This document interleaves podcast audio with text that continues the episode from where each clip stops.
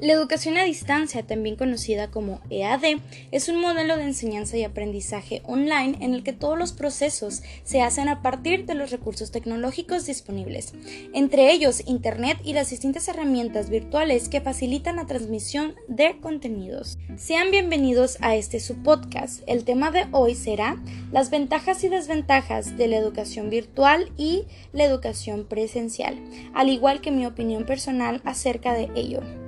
Mi nombre es Nayeli Geraldine Gastelón Murrieta. Comencemos.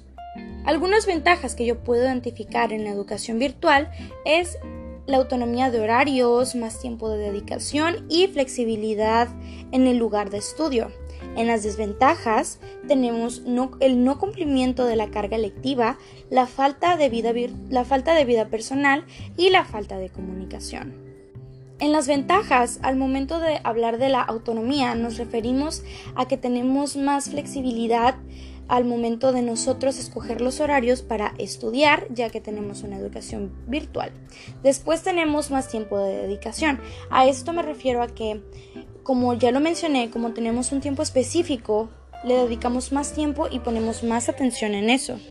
En la flexibilidad del lugar de estudio, esto es muy útil para las personas que quieren seguir estudiando y no, pueden, y no tienen la posibilidad de asistir a clases, a clases presenciales o personas adultas que quieren tener su titulación y ocupan estudiar sin la necesidad de salirse de sus trabajos. En las desventajas, pues en el incumplimiento de la carga lectiva nos referimos a que como tenemos un tiempo libre Muchas veces hacemos las cosas hasta lo último. Después la falta de vida personal, si no tenemos un buen cuidado y organización de tiempos y horarios específicos para estudiar, puede que nuestra vida personal se vaya acabando. Al igual que la falta de comunicación entre docente y alumno y entre alumnos es muy notoria y bastante triste. En la educación presencial, pues las ventajas obviamente son que tenemos más comunicación entre docente y alumno y en las desventajas es que como son tantos alumnos, siento que los docentes no pueden tener la atención que quisieran para todos los alumnos. Así que este es un punto muy importante que voy a comentar en unos momentos. En mi opinión, en mi opinión personal, siento que la educación a distancia es una revolución y es una herramienta muy útil para aquellas personas que no tienen la posibilidad de ir a las escuelas y a las personas adultas que necesitan una titulación.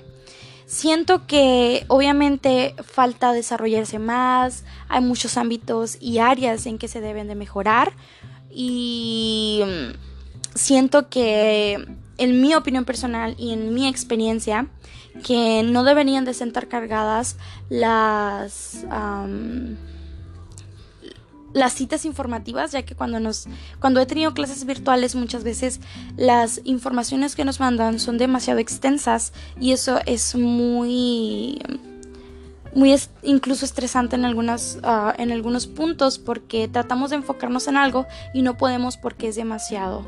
O algunos docentes nos han dejado trabajos demasiado pesados que no, que no nos dejarían incluso si estuviéramos en una aula presencial.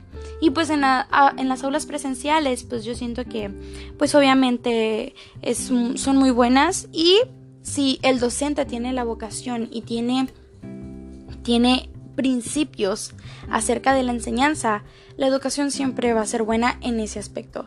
Pero siento que necesitamos a más docentes que tengan vocación y que tengan pasión por su trabajo para que la educación que brinden sea una educación de calidad en los dos aspectos, tanto en la educación virtual como en la educación presencial.